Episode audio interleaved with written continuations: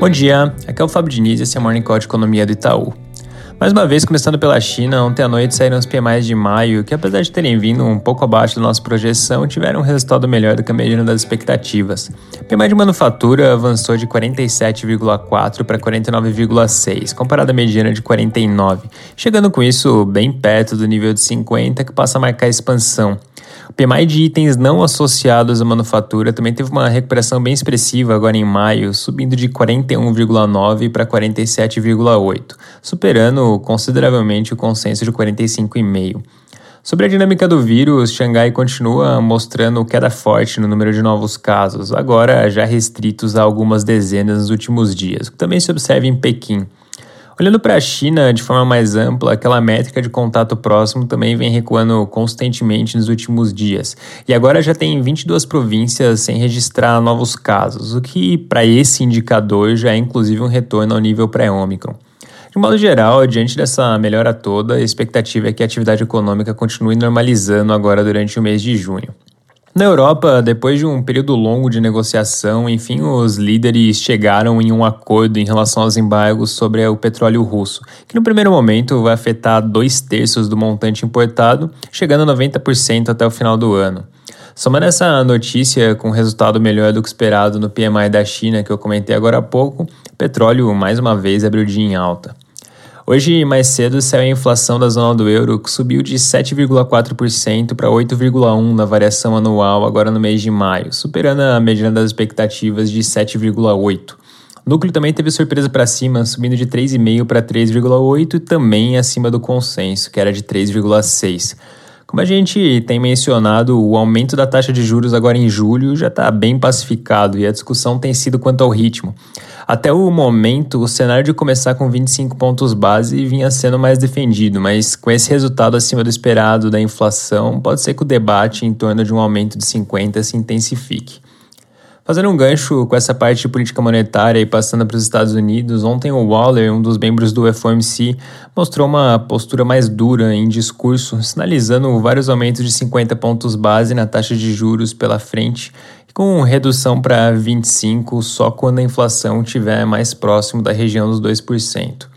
Na agenda do dia por lá, hoje saem as últimas sondagens regionais de manufatura o Chicago PMI e o indicador do Dallas Fed. E com isso se completa a gama de indicadores que ajudam a prever o ISM, que vai ser divulgado na sexta. Lembrando aqui que a gente espera um recuo do patamar de 55,4 para 54, que vem na linha do que a gente tem comentado nos últimos tempos de um cenário de desaceleração no crescimento, mas não de recessão. No Brasil, o foco segue sendo o PLP 18 no Senado, que, recapitulando aqui, estabelece um, te um teto para o ICMS sobre energia e combustíveis.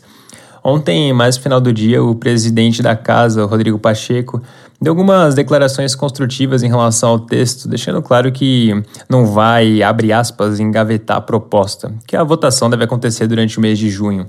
Ponto bem importante nesse sentido é que ele sinalizou que o texto vai ser votado direto no plenário, ou seja, não vai ter que passar por comissões antes, o que acaba agilizando o processo como um todo.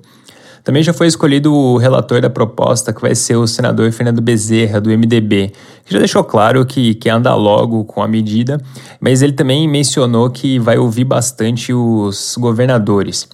Ele sinalizou que já quer votar uh, o texto na semana que vem ou na outra, mas que algumas mudanças nessa linha de diálogo com os governadores podem acabar sendo feitas, então o texto pode acabar passando por algumas alterações.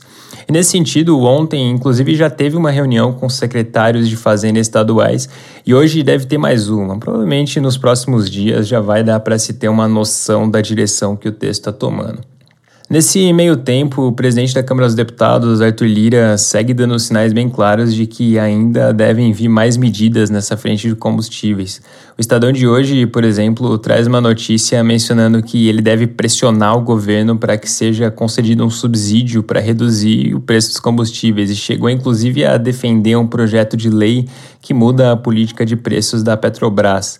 Lembrando que em uma outra frente, hoje a Câmara pode começar a análise daquele projeto que eu mencionei ontem, o PL 3677 de 2021, que determina a divulgação da composição de preços de derivados de petróleo praticados pela Petro. Consta também na agenda do dia análise do PL 1143 também de 2021, que basicamente visa reduzir a tarifa de energia elétrica. Para finalizar, daqui a pouco o IBGE divulga a taxa de desemprego para o mês de abril, que deve vir em 10,9%, que em termos sazonalizados significa um recuo dos 10,9% de março para 10,6%.